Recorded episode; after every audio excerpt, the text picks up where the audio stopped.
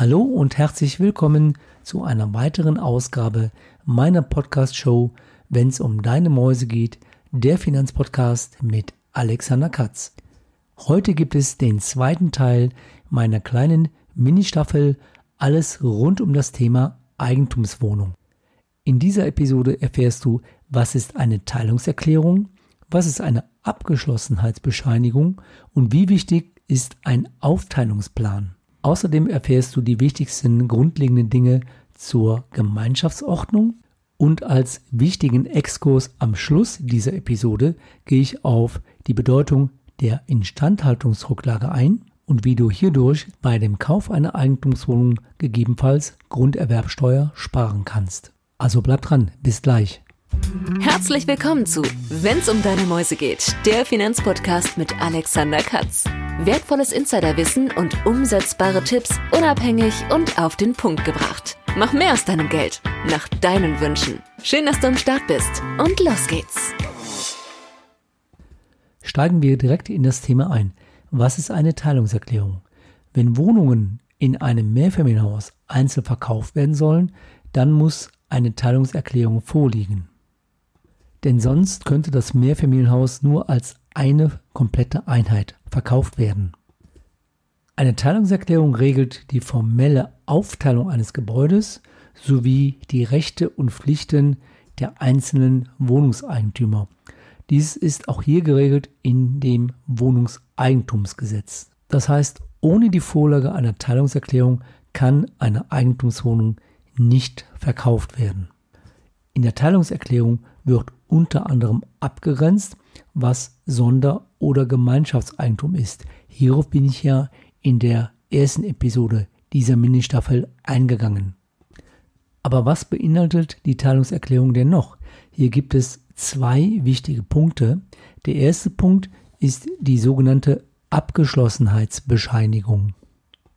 Aus dieser Abgeschlossenheitsbescheinigung, die vom Bauamt erstellt wird und auch notariell beurkundet werden muss, geht hervor, dass die einzelnen Einheiten in sich abgeschlossen sind, das heißt unabhängig voneinander genutzt werden können. Ein Beispiel aus der Praxis. Ein Kunde von mir hatte ein Dreifamilienhaus, was in der Vergangenheit als Mehrgenerationenhaus durch drei Familien bewohnt wurde. Es gab zwar drei Etagen, aber es gab keinen separaten Eingang oder einen in sich abgeschlossenen Eingang zu der einzelnen Etage. Um jetzt die Möglichkeit zu schaffen, diese drei Etagen als drei separate Wohnungen an verschiedene Eigentümer zum Beispiel verkaufen zu können, war es erforderlich, auf jeder Etage eine separate Wohnungseingangstür zu installieren, damit wirklich jede Etage abgeschlossen werden kann und separat zugänglich ist. Das hat mein Kunde dann auch umgesetzt und damit eine Abgeschlossenheitsbescheinigung beantragt, die auch entsprechend erstellt worden ist. In meiner Praxis habe ich es des Öfteren auch erlebt, dass ein Kunde ein vermietetes Mehrfamilienhaus hat und dieses Mehrfamilienhaus verkaufen wollte. Wenn jetzt keine Abgeschlossenheitsbescheinigung beantragt wurde, dann kann er das Mehrfamilienhaus nur als ein Objekt verkaufen.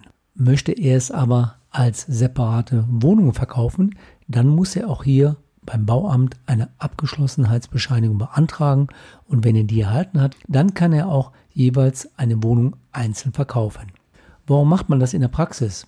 Wenn du ein Mehrfamilienhaus als eine Einheit verkaufst, dann sind die Interessenten in der Regel Kapitalanleger. Wenn du ein Mehrfamilienhaus in Wohnungseigentum aufteilst, dann hast du auch die Möglichkeit, die Wohnungen also einmal einzeln zu verkaufen und auch hier Eigennutzer anzusprechen, die sagen, ich möchte diese Wohnung eigennutzen. In der Regel führt das dann dazu, dass du mit diesem Verkauf einzelner Einheiten einen höheren Kaufpreis erzielen könntest, weil Eigennutzer in der Regel mehr bezahlen, also im Verhältnis mehr bezahlen als Kapitalanleger. Das ist zwar nicht immer so, aber das kann durchaus sein. Vor allen Dingen könnte sich ein Objekt mit zum Beispiel vier oder fünf Einheiten besser einzeln verkaufen lassen als ein Objekt. Allerdings muss man dann hier ein bisschen aufpassen, ob man dann nicht einen gewerblichen Grundstückshandel betreibt. Dazu solltest du dann deinen Steuerberater fragen. Der zweite wichtige Punkt, was in eine Teilungserklärung gehört, das ist der sogenannte Aufteilungsplan.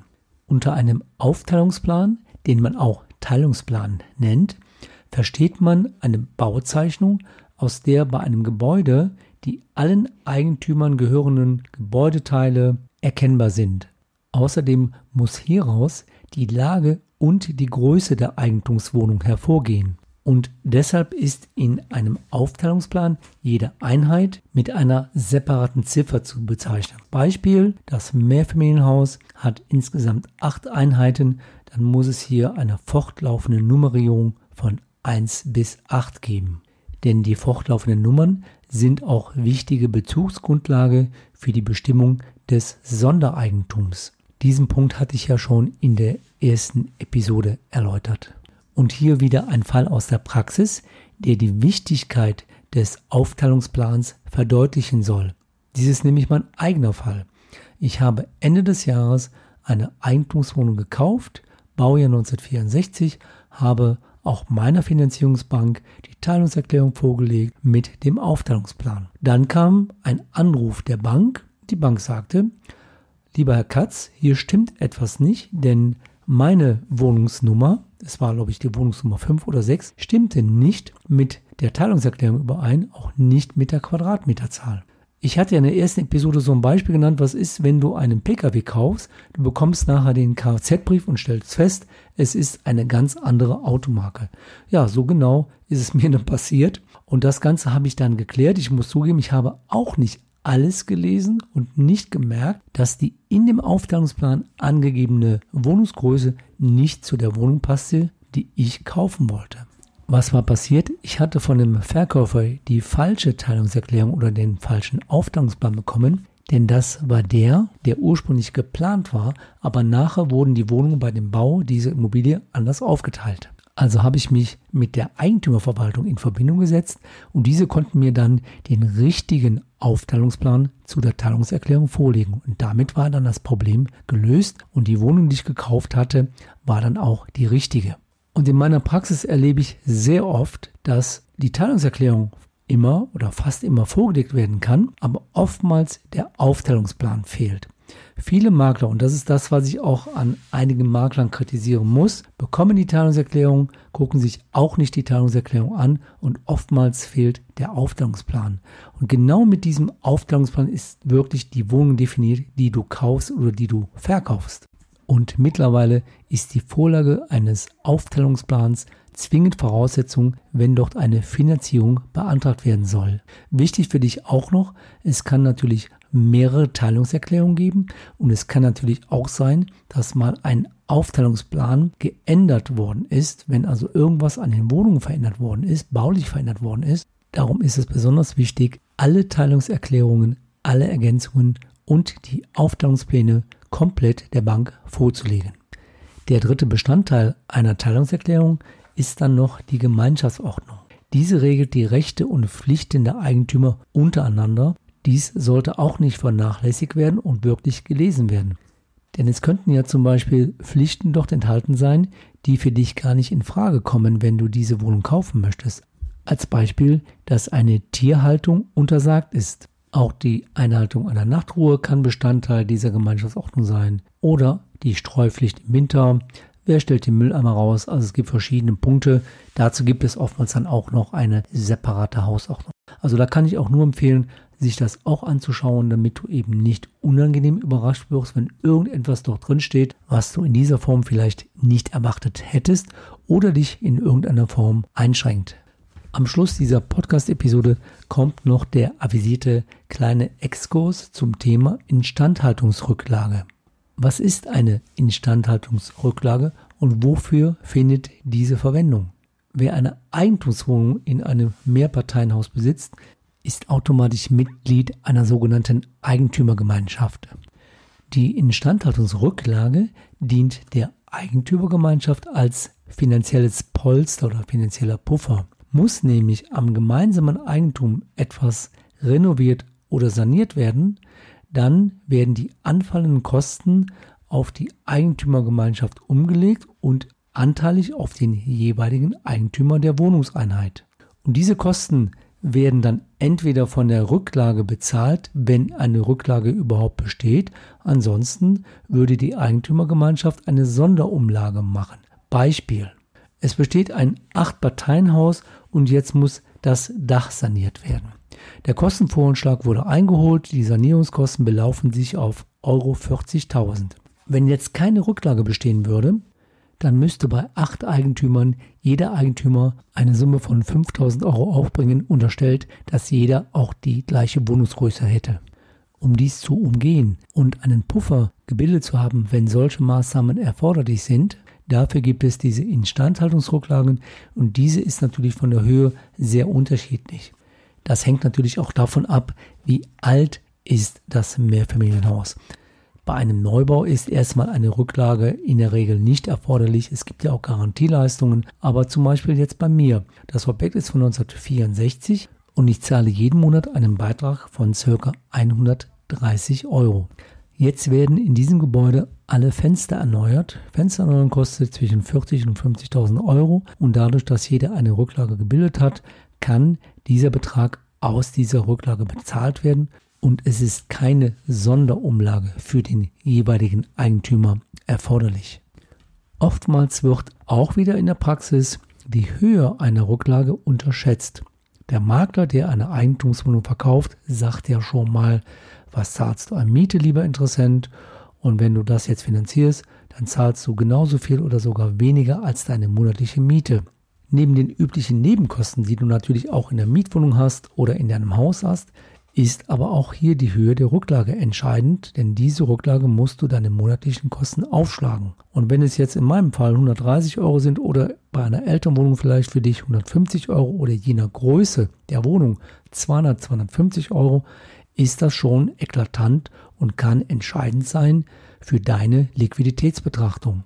Und vor allen Dingen, wenn du ältere Eigentumswohnungen kaufst, solltest du dir immer das Protokoll der Eigentümerversammlung vorlegen lassen und auch die Höhe der Rücklage vorlegen lassen, damit du weißt, was könnte auf dich zukommen, wenn du diese Wohnung kaufst und wie hoch ist die monatliche Rücklage, denn man muss ja auch schon mal darüber diskutieren, ob diese Rücklage auch ausreichend ist für die zukünftig erwarteten Instandhaltungskosten. Somit kann ich dir immer empfehlen, nach einer Rücklage zu fragen, wie hoch ist die Rücklage, die in den letzten Jahren gebildet wurde, wie hoch ist die Gesamtsumme und wie hoch ist die Rücklage, die du monatlich aufgrund des letzten Beschlusses der Eigentümerversammlung zahlen musst. Es kommt sogar noch ein dritter Punkt hinzu, nämlich die Frage, gibt es in dem letzten Beschluss schon vorgesehene Renovierungsmaßnahmen, wo gegebenenfalls eine Sonderumlage erforderlich ist, weil das Rücklagekonto für diese Investition nicht ausreicht. Ein wichtiger Hinweis noch zum Schluss, der vielen nicht bekannt ist und du hierdurch vielleicht Geld sparst. Wenn du eine Eigentumswohnung kaufst, dann kaufst du mit dem Kaufpreis immer auch die bestehende Instandhaltungsrücklage dazu. Das ist ja ein Gemeinschaftskonto und du bist dann ja auch Miteigentümer dieses Gemeinschaftskontos in Höhe deines Anteils der Wohnung. Es ist wichtig, dass du diesen Anteil in dem Kaufvertrag mit separat aufführst. Denn so habe ich es auch gemacht. Das war ein Hinweis des Notars. Warum ist das wichtig? Bei uns war es so, ich hatte einen Anteil von ca. 8000 Euro und diese 8000 Euro als Anteil der Rücklage wurde von dem Kaufpreis für die Ermittlung der Grunderwerbsteuer für das Finanzamt abgezogen. Das heißt, du sparst für das Rücklagekonto, also für deinen Anteil, die Grunderwerbsteuer. Auf diese Thematik solltest du immer den Notar oder deinen Steuerberater ansprechen. Das waren in der zweiten Folge meiner Mini-Staffel alles zum Thema Eigentumswohnung. Weitere wichtige Hinweise und du siehst, es gibt eine Menge zu diesem Thema zu beachten, bevor man eine Wohnung verkaufen möchte oder gegebenenfalls eine Wohnung überschnell gekauft hat. Solltest du hierzu Fragen haben oder sich in näherer Zukunft weitere Praxisfälle zu diesem Thema ergeben, dann würde ich nochmals zu späterer Zeit eine Ergänzung zu dieser kleinen Podcast-Mini-Staffel aufnehmen und veröffentlichen. Unabhängig von dem Thema Eigentumswohnung wird es in einer der nächsten Podcast-Episoden wichtige Hinweise auch aus meiner Praxis zum Thema Grundbucheintragung und Grundbuchauszüge geben. Warum mache ich das? Alte Grundbucheintragungen können zu Stolpersteinen führen, wenn du eine Immobilie kaufen oder verkaufen möchtest, unabhängig ob eine Eigentumswohnung oder ein Einfamilienhaus oder ein Mehrfamilienhaus. Es hat in den Praxisfällen dazu geführt, dass fast die Kaufverträge geplatzt wären. Mehr dazu gibt es dann in der dazu separaten Podcast-Episode. Das soll es für heute gewesen sein. Wir sind am Schluss dieser Episode angekommen. Ich wünsche dir ein schönes Wochenende, eine gute Zeit, vor allen Dingen bleib gesund. Bis zum nächsten Mal. Dein Blogger und Podcaster Alexander Katz, der Finanzpodcast, wenn es um deine Mäuse geht. Weitere Infos zu dieser Podcast-Episode findest du in deiner Podcast-App oder im Blogbeitrag zum Podcast unter wennsumdeinemäusegeht.de.